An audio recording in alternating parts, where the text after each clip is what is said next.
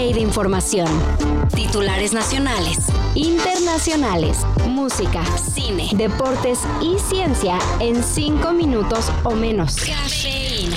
Primero las lleva a su casa con excusas laborales como una oferta de trabajo, invitación a un proyecto, colaboraciones o incluso regalarles libros para después hacer insinuaciones sexuales. Las autoridades de Israel decidieron dejar en libertad a Andrés Roemer, al considerar que no es una persona peligrosa. Roemer fue detenido para su extradición en octubre del 2023, luego de darse a la fuga al presentarse varias denuncias en su contra por abuso sexual. El envío del ex diplomático se ha dificultado, ya que México México e Israel no tienen acuerdo de extradición, situación que también ha aprovechado el ex titular de la Agencia de Investigación Criminal, Tomás Cerón, quien es vinculado al caso Ayotzinapa. Andrés Roemer todavía no está libre por completo, pero pasará el proceso de extradición en prisión domiciliaria.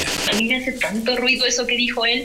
Yo no me fui eh, huyendo de la justicia, sino de la injusticia. Y yo en algún un momento dije, vuelve, vuelve, porque nosotras estamos aquí dando la cara de injusticia y ha sido de verdad un reto sobrevivirnos. ¡Ay, qué buen regaderazo! ¡Vecinos!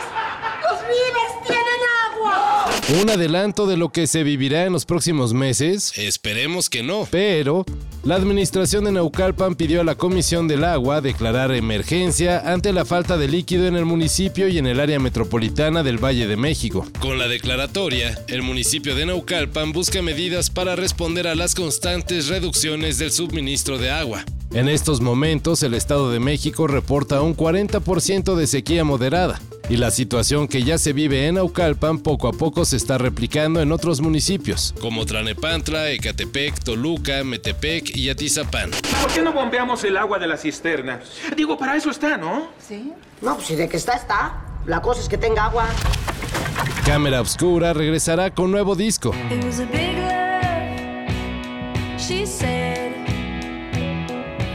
It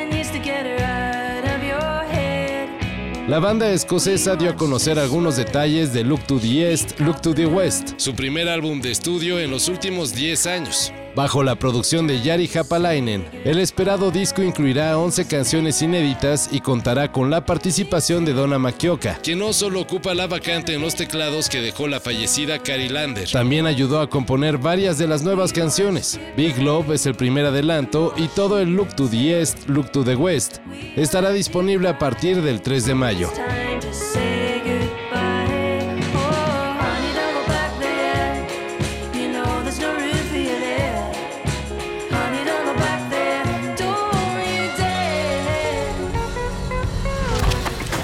Si tienen el sueño de ir al Super Bowl y todavía no tienen boleto, esperemos que hayan ahorrado más que lo del aguinaldo, ya que el precio de las entradas para el duelo entre jefes de Kansas City y 49ers de San Francisco es el más alto en la historia de la NFL. Algo que sería normal a no ser porque el valor de los boletos duplica a los del año pasado. En 2023, para el juego entre Águilas y Jefes, lo mínimo que se desembolsó fue 5.795 dólares. Ahora el boleto más barato está en 9.815 billetes verdes. Todos se quejan por la situación. Todo está caro, la culpa es la inflación. Y ya ni les decimos en cuánto anda el más caro.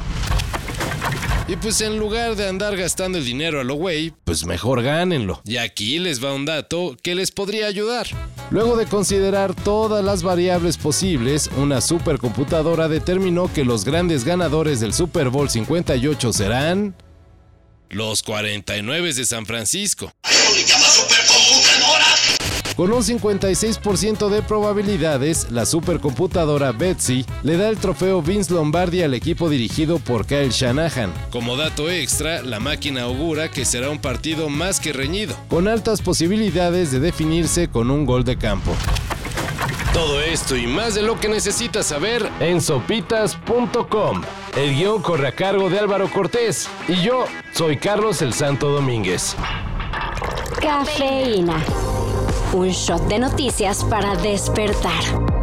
Lunes a viernes por sopitas.com. Y donde sea que escuches podcasts.